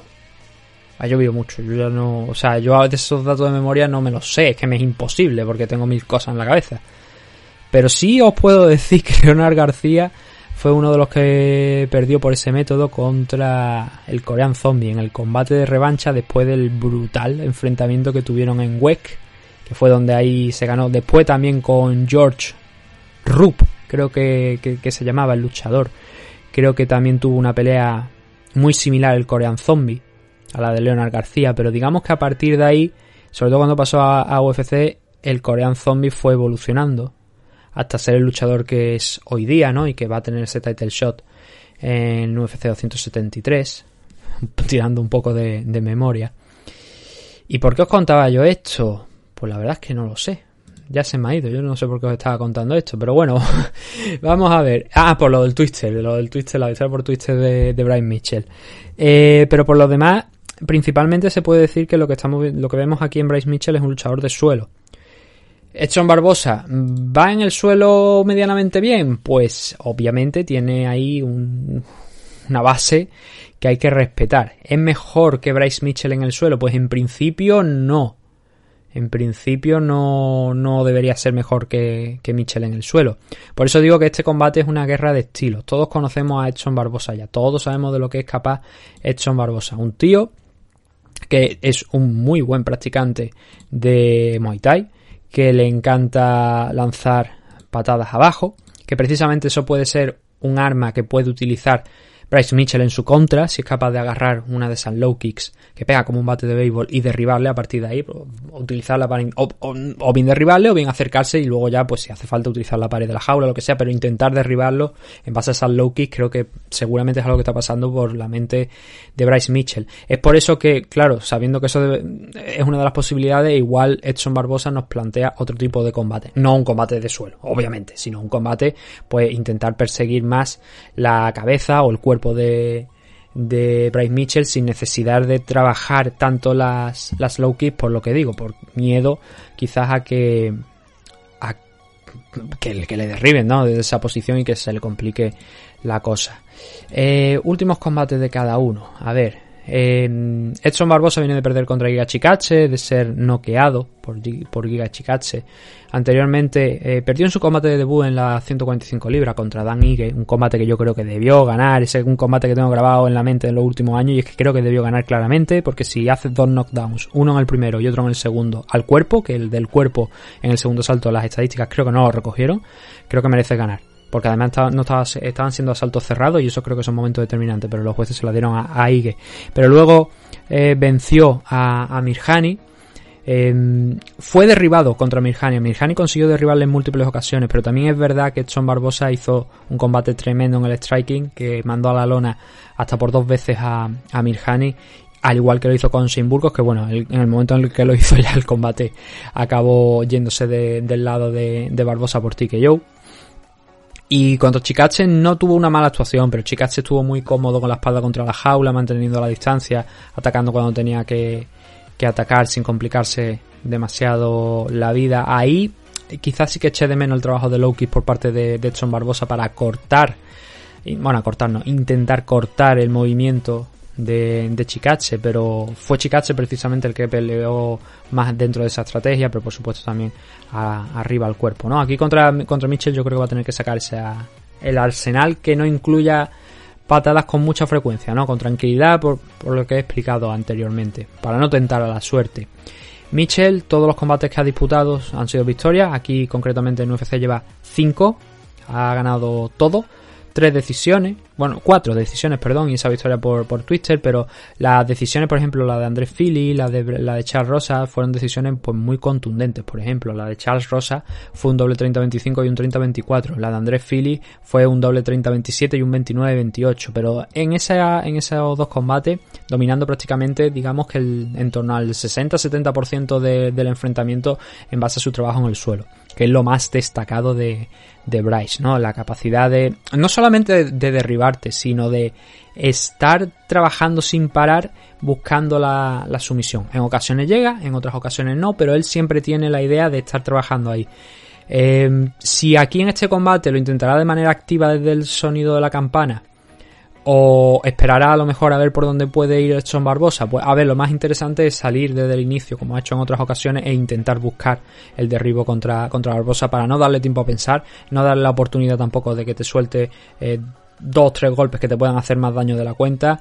Y ya sabemos que Barbosa es muy dado a, a tener grandes eh, movimientos que luego aparecen en los highlights, ¿no? Siguen repitiendo el de Terrietin, pero a mí, por ejemplo, me viene a la cabeza aquel que tuvo contra contra Kevin Lee, que es un combate que acabó perdiendo, pero que en el, en el tercer o cuarto asalto creo que fue, Barbosa puso a bailar a, Kevin Lee. Precisamente Kevin Lee es otro de esos luchadores que entra dentro del corte de Gressler, como el propio Javier Nurmagomedov, que han conseguido derribar en muchas ocasiones a, a Barbosa en, su, en sus combates.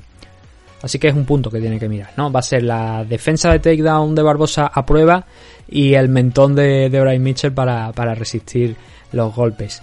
Eh, ganador de esta pelea. El ritmo de Mitchell es tan alto y le han dado tanto problema esos wrestlers a, Barbosa, esos que he mencionado, pero por ejemplo también Dan Ige en el tercer round, que yo creo que Mitchell no debería ser muy, muy, muy favorito, pero creo que sí que parte con algo extra, un punto extra sobre Edson Barbosa. Las apuestas están en 1.61, Edson Barbosa está en 2.45. Y yo creo que es por eso, ¿no? Es esa base. Aparte también que es más joven, es un luchador más joven. Pero nunca, nunca, nunca Bryce Mitchell se ha enfrentado a un tipo tan importante y tan complicado como, como ¿no? En algún momento hay que empezar y aunque tenga aquí esta parte de favorito, que como digo, creo que tiene ese es tradicional del trabajo del suelo para derrotar a Edson Barbosa, nunca se sabe, porque ya cuando toca hueso, cuando ya te vas contra rivales más importantes, las cosas pueden cambiar mucho. Así que veremos cómo se pinta la película al final, como es. Pero... Ay, vamos a ver, ¿eh? yo tengo mucho interés por ver este enfrentamiento. Primero porque me gusta Bryce Mitchell mucho como luchador, no así como persona, porque parece que es el típico paleto sureño, redneck o hillbilly o muchas cosas peores. Cualquier día te lo ves con la capucha y dice, no, no, yo voy de penitente, no del Ku Clan. Eh, pero bueno, veremos, ¿no? A ver cómo cómo se solventa esto. Pero es una pelea con un especial interés desde mi punto de vista. Sobre todo también de los rankings, ¿no? Porque Brian Mitchell, a ver, está peleando contra Barbosa que estaba justo por encima, ¿no? He dicho. Es en la 11, ¿no? 11 contra 10, sí, estando Mitchell por abajo. Eh, no va a subir mucho, porque ya lo que tiene por encima eso es Dan Ige, está también por ahí eh, Guía Chicache, Arnold Allen y tal. Chicache viene de perder, ¿no? Pero mm, Ah, veremos hasta dónde puede subir. A lo mejor sube hasta la novena posición Michel ganando. Barbosa, pues habiendo perdido contra Ige, parece difícil, ¿no? Que, suba. Pero mantenerse por lo menos sí que lo lograría. Comain Event de la noche. A ver, Rafael Dos Años contra Renato Moicano, que al final es el rival que le han dado. Este combate va a ser en 160 libras. La semana pasada tuvimos a Mahache contra Bobby Green en 160. Pues aquí parece que también vamos a tener este enfrentamiento en 160. La diferencia con, bueno, hay, en ese vídeo que comenté al principio del programa lo explico todo, ¿no? Eh, por qué Mahache quizá habría sido el rival más interesante para Rafael Dos Años, incluso cuando ya se había ofrecido y Rafael Dos Años también estaba de acuerdo. Y dijo, bueno, en 170. Y Dos Años dijo, en 165. Y parecía que había un acuerdo ahí, que estaban los dos dispuestos a, a enfrentarse, ¿no? Pero luego salió Moicano que metió la cabeza al final para convertirse en el caballo ganador para esta pelea, ¿no? Es verdad que Mahachev estaba intacto. Yo creo que por eso era el, hombre adecuado. Está intacto, no ha pasado apenas ni, creo que ni dos minutos y medio. Me parece que pasó en la jaula con Bobby Green y le pasó por encima. No, le tocaron ni siquiera la cara a, a Mahachev, así que mm, era como está fresco. porque no le vamos a dar la oportunidad, no? Sobre todo para acallar esas críticas que hay de, bueno, pero ¿a qué contender o a qué top 5 ha ganado, además de Dan Hooker, eh, eh, y la Mahache, no, pues por eso, ¿no? Ahí en ese vídeo explico todo esto, ¿no? Toda mi corriente de pensamiento para haberle dado Mahache a dos años antes que a, Renato Moicano. Que no es más rival, pero creo que dos años habría tenido una noche muchísimo más dura contra Mahachev.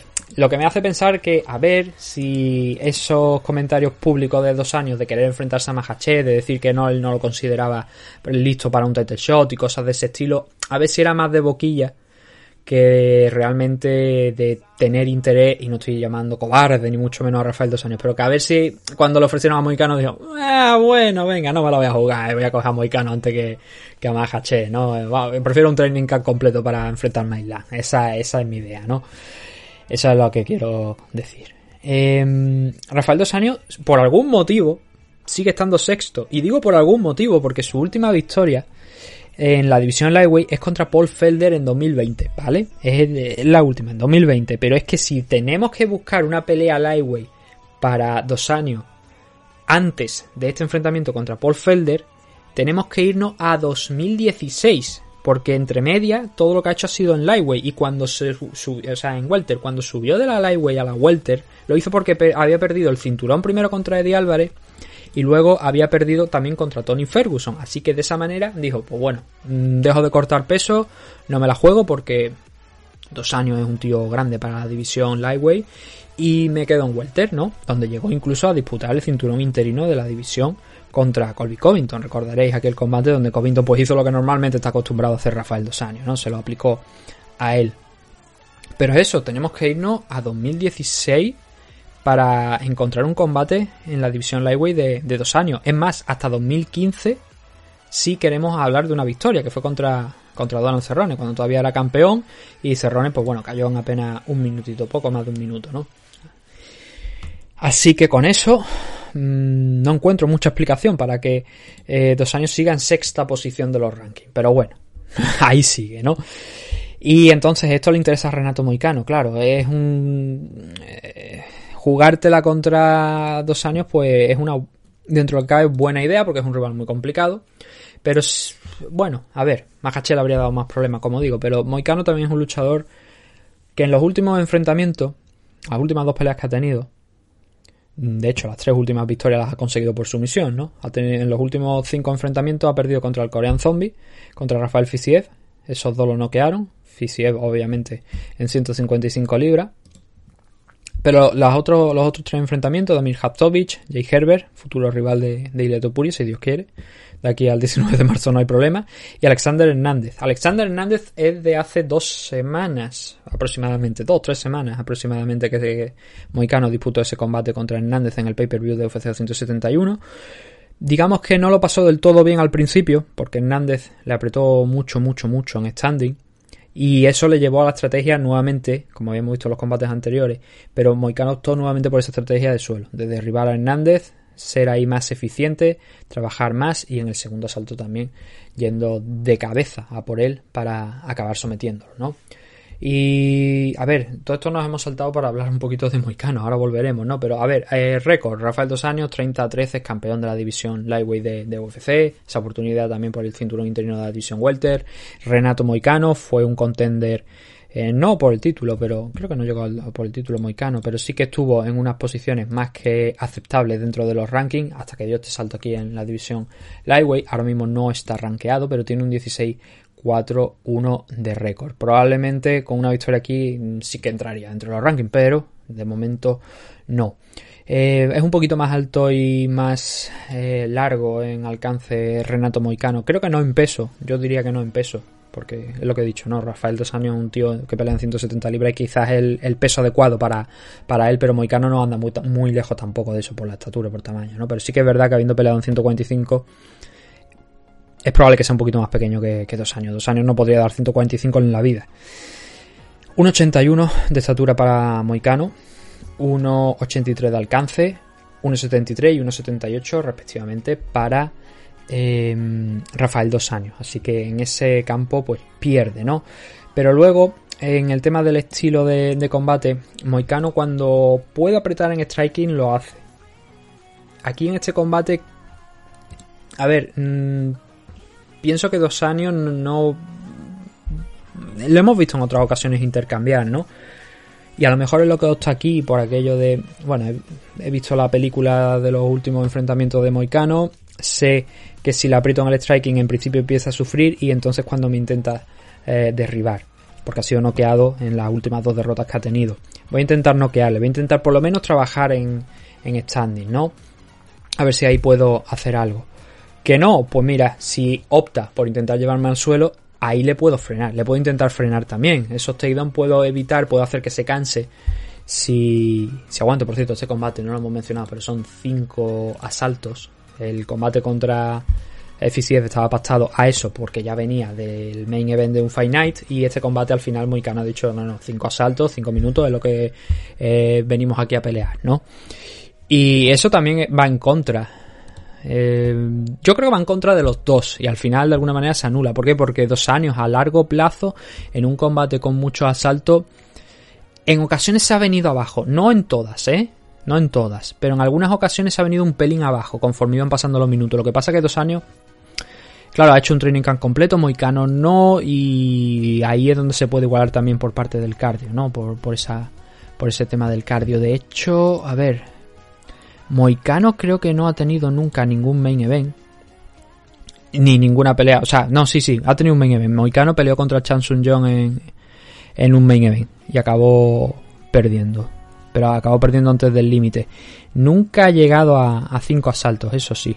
Moicano nunca ha llegado a cinco asaltos, mientras que dos años sí que ha llegado en múltiples ocasiones. Bien sea para victoria, bien sea para derrota. Así que también es entrar en terreno inexplorado para, para Moicano.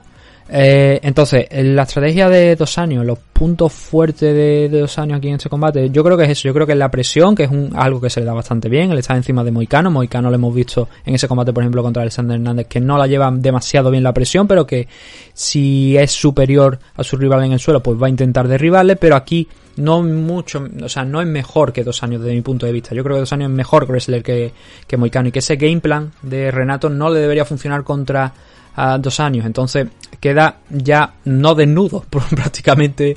Eh, o sea, no completamente desnudo Moicano, pero sí prácticamente, desde mi punto de vista. Eh, para Moicano, pues no se me ocurre nada. Se me ocurre, la verdad, que mantenga la distancia, que no permita que dos años se le acerque demasiado para intentar eludir esa presión en temas de wrestling, en temas de echarse encima y presionarle contra la jaula porque no le veo sinceramente capaz de derribar a, dos años, o no al menos de la misma manera como hizo con, con Alexander Hernández. Cruzar las patitas, rezar porque este combate vaya largo y a lo mejor aprovechar cuarto o quinto, a pesar de que, como digo, este terreno inexplorado para Renato Moicano. Creo que esas son las mayores bazas, a lo mejor, de Moicano, ¿no? El plantear una pelea a largo plazo, o quizás, quién sabe, darlo todo en los primeros minutos, intentar noquear a los dos años y si te sale mal la jugada, pues dice, bueno, pues mira, como Bobby Green, me la ha jugado, he aceptado el combate con poquito tiempo de antelación, he dado este paso y no me ha funcionado para llevarme la victoria, pero bueno.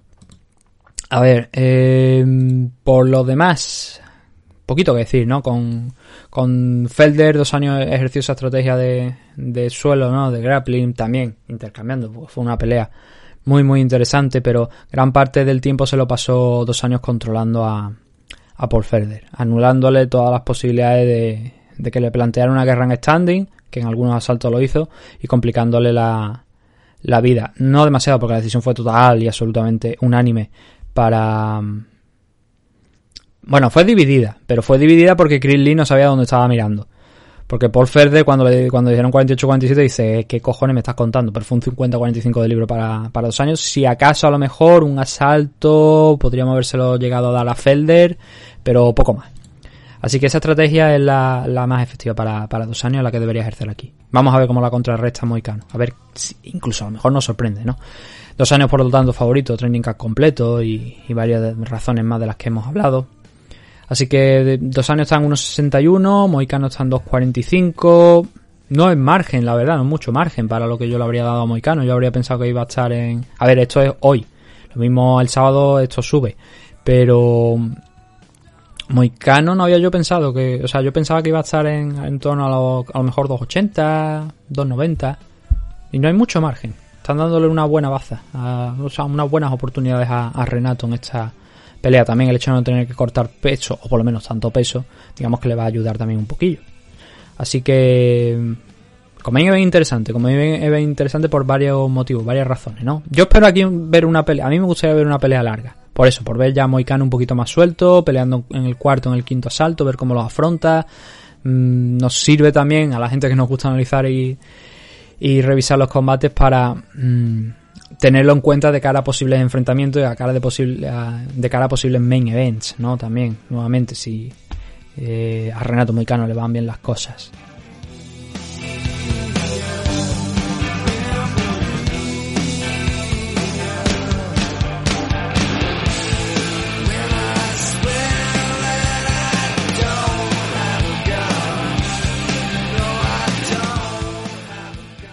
Main event de la noche, Colby Covington contra Jorge Masvidal. Ya lo hemos dicho, no van a ser amigos precisamente después de, finalizar el combate, pero esta pelea era desde luego uno de los grandes enfrentamientos que se podría haber disputado el año pasado y que se vendía solo por toda la rivalidad que traen arrastrando ya desde hace tiempo uno y otro. Vamos a intentar hacer un breve resumen ¿no? de lo que es esa rivalidad pero como digo, no creo que vayan a ser amigos después del, del combate. ¿Quién sabe, no? Porque Covington es un tipo peculiar. Y yo veía vídeos el otro día de Masvidal con Covington y te veía como que Covington como si fuera el hermano pequeño, entre comillas, de, de Masvidal, ¿no? Que como que Covington le miraba constantemente y, y a, y a, ver, se pueden dar dos vertientes, ¿no? Una en la que sea un jodido cabrón, que realmente sea más falso que 14, y otra en la que realmente el tipo ha querido tomar las riendas de la división, le pesa a quien le pese, y enfrentándose a quien se tenga que enfrentar, y que a lo mejor eso haya roto la amistad, pero que en el fondo Colby Covington tampoco sea tan mala gente, por así decirlo. No, hay, hay gente que dice que se cree que realmente Colby es así. No, yo creo que Colby no es así. Yo creo que tampoco es tan mala gente. Y puede que exista la posibilidad de que después a lo mejor lo hablen y digan, mira, ya hemos acabado el combate, te he ganado, o me has ganado tú, lo dejamos aquí, volvemos a ser amigos, aunque no estemos en el mismo gimnasio y tal, pero se han dicho tantas cosas que la verdad es que es difícil, ¿no? Eh, lo de Covington es trash talk de libro, o sea, es rajar contra Masvidal, pero Masvidal yo creo que realmente cuando se sentaba en las entrevistas y decía, le voy a partir los dientes, yo creo que en una parte de él, en el fondo, también sentía todo lo que había pasado, ¿no? Que no entendía muy bien por qué Covington de repente le había dado la espalda. Y él relataba una ocasión en la que eh, estuvieron, ya eran contenders, ya estaban en la zona alta de, de los rankings de la división Welter. Y hubo un evento donde los tuvieron que separar porque estaban discutiendo, estaban de esto y, no por parte de Masvidal, sino si Masvidal simplemente dijo, vamos a hablar, no sé qué, y Covington como que se vino un poquito arriba, ¿no? Y luego fue Covington a decírselo a Dana White y Dana le dijo, eh, Jorge, no me la vayas a liar, que estamos en un pay-per-view, no me la vayas a liar. Y por lo visto, eh, según Masvidal, lo separaron. A él lo mandaron a la esquina del pabellón y a Covington pues lo dejaron donde estaba, ¿no? Y digamos que de alguna manera fue ahí donde empezó también un poquito a romperse esa relación, porque luego, a los dos días o los tres días, se encontraron en una sesión de entrenamiento y Masvidal le dijo, oye, vamos a ver qué es lo que ha pasado, vamos a hablar cuando esto acabe y vemos qué es lo que ha pasado, porque somos amigos, joder, no podemos eh, faltarnos así de esta manera. Y Covington dijo, venga, no pasa nada, después hablamos. Pero cuando se dio la vuelta, según Masvidal, eh, Covington empezó a gritar, te voy a matar, no sé qué, lo típico. Y claro, intentó montar un espectáculo y el espectáculo funcionó porque Mavidal se acercó y le dijo, ¿qué estás haciendo, tío? Cállate la boca. Y, pero ya, ya había implicado todo el gimnasio, ¿no? Entonces ya ahí digamos que fue el primer momento realmente serio entre ambos. Incluso Mavidal le escribió y le dijo, mm, vente después a cenar en un restaurante por lo visto en el que iban ellos en varias ocasiones, vente y lo hablamos, a pesar de todo lo que se había montado en el gimnasio y por lo visto Comington no apareció, ¿no? Eh, no sé si por, como decía Mavidal, por miedo o qué, pero no apareció allí. Eh, luego también hay otro hecho, que me lo ha relatado en alguna ocasión, y es que eh, mientras ejercía de esquina de Colby y también gente amiga suya, equipo, eh, ejercía de esquina de Colby, Colby por lo visto dejó una factura por los servicios de uno de los entrenadores de, de Masvidal y no le pagó. Y ese dinero, pues por lo visto, el, el entrenador no lo ha cobrado. Y más Vidal, pues eso también lo tomó como una ofensa, ¿no? Y una de las cosas que ha argumentado también de cara a este enfrentamiento. Yo creo que más Vidal tiene, ya digo, cuando ve la entrevista y tal, sí, se ve que le tiene ganas, pero creo que también tampoco acaba de entender muy bien cómo han llegado a, este punto. Saben que han llegado a este punto, pero no entienden mucho de cómo han llegado, ¿no? Por eso yo tengo la esperanza también que, hombre, este deporte al final tiene esas cosas, ¿no? Se pegan dentro de la jaula, pero luego también se suelen felicitar. Yo creo que estos dos al final creo que sí que se van a acabar reconciliando de alguna manera. Es difícil verlo, ¿eh? pero yo creo que sí, que al final se van a acabar reconciliando y que desde luego no vamos a ver aquí un Javier Nurmagomedov volando por encima de la jaula para pisarle la cabeza a otro y la Mahache pegándola con McGregor, tu juego también, cosas de ese estilo, no creo que vayamos a ver después del combate este sábado.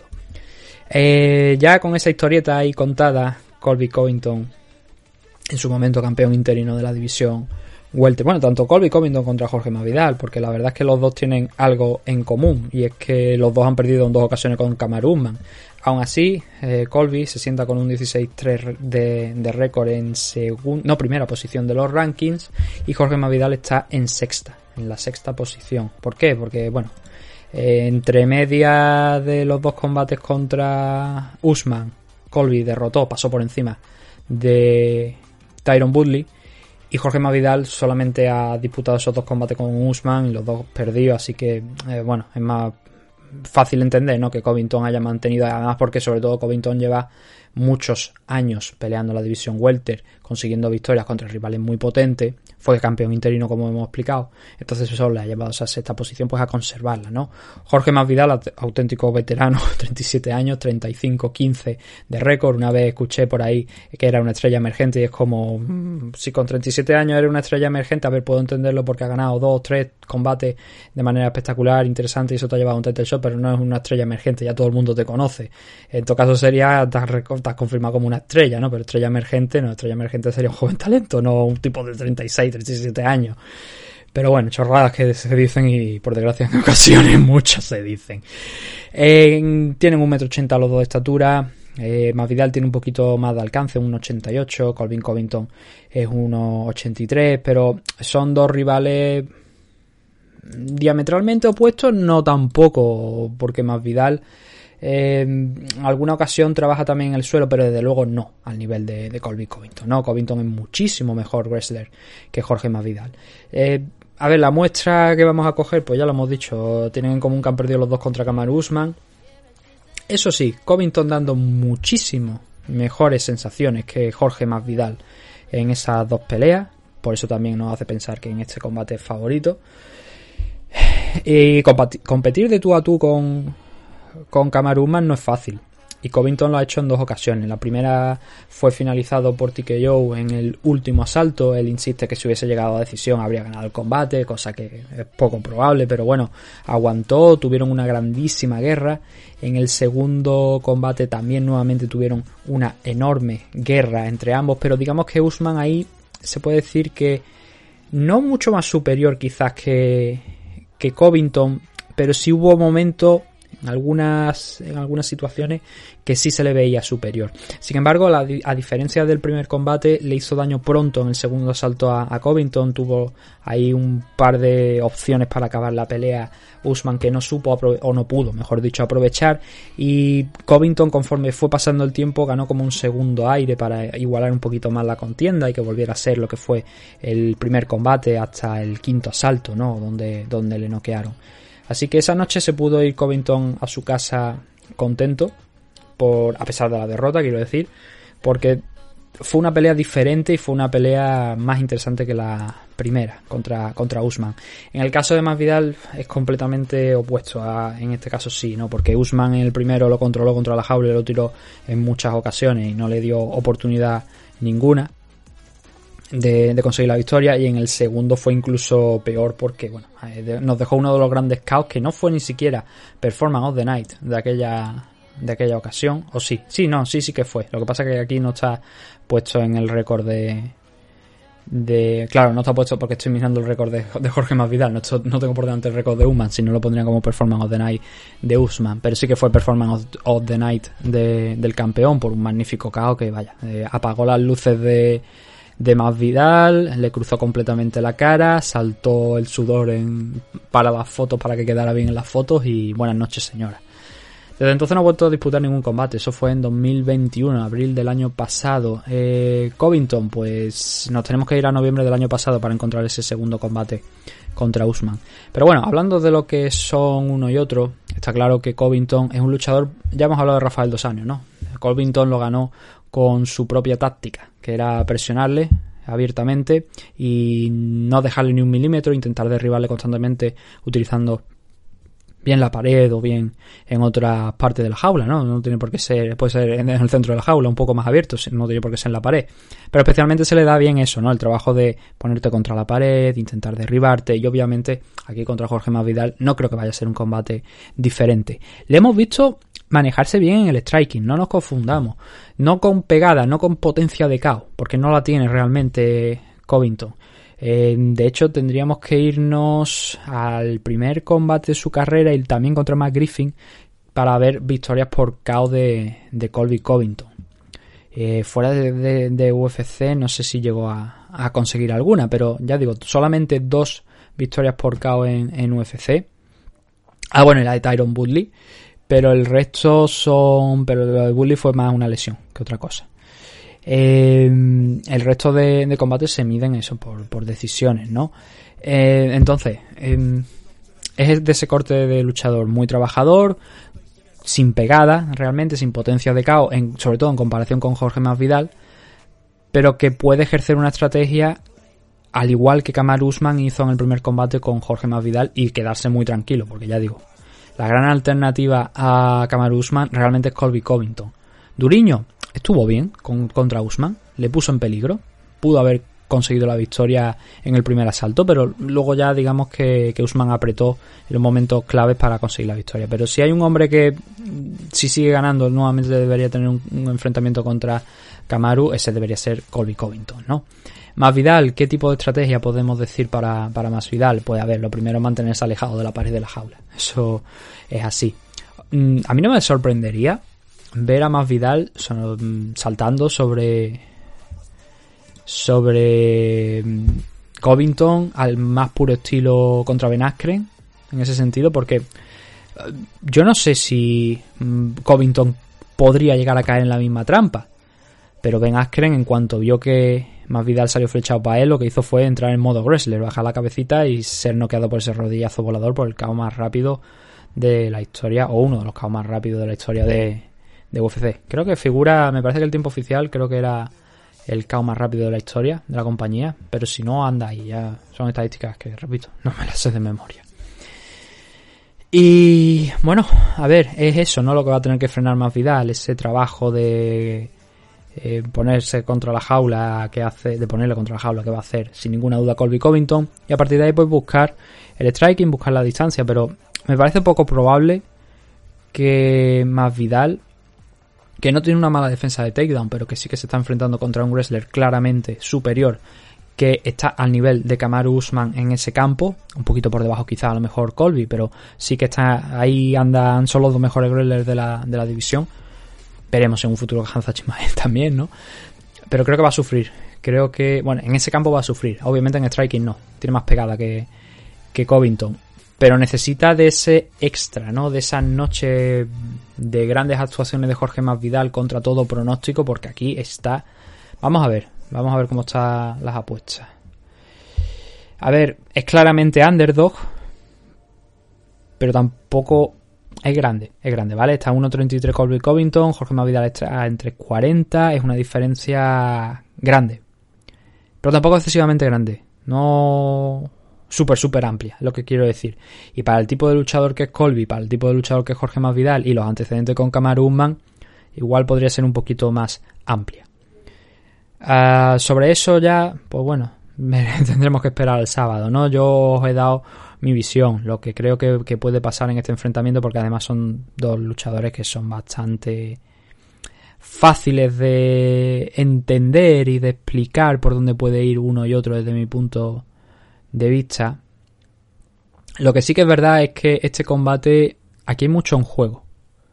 Porque el que pierda de aquí queda muy tocado Sobre todo en el caso de Masvidal. Colby, pues si pierde con Jorge queda más tocado yo creo que por la parte emocional que por la parte de los rankings porque el tipo va a seguir ahí, va a seguir entre los 3, 4 primeros. Lo que pasa es que se le complicaría mucho el volver por una tercera vez a enfrentarse a Kamaru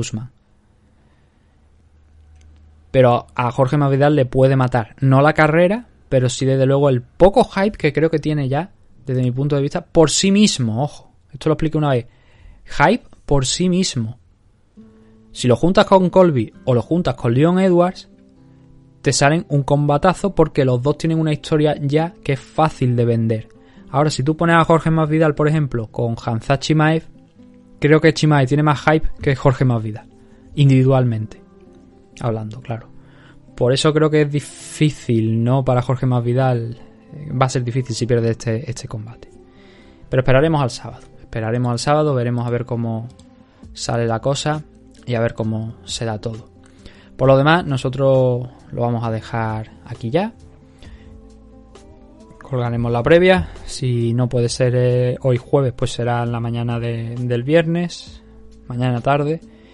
Y os daremos por, lo menos esas 24 horas, ¿no? Para escuchar, aunque sea la main y, y ver qué es lo que puede pasar en alguno de los combates de esta noche de este evento de UFC 272. Así que lo dejamos aquí, dando las gracias por habernos escuchado. Y bueno, como no hay otro evento así importante, pues ya directamente nos veremos el domingo. A lo mejor algún vídeo corto de esto cae en el canal de, de YouTube para hablar, pues por ejemplo, de la situación de Cain Velázquez, que lo adelantamos en el último vídeo, pero no hemos mencionado toda la historia, que creo que es interesante conocerla y supongo que alguna cosita más. Así que nada, nos vemos dentro de poco con más MMA Adictos. Un saludo a todos.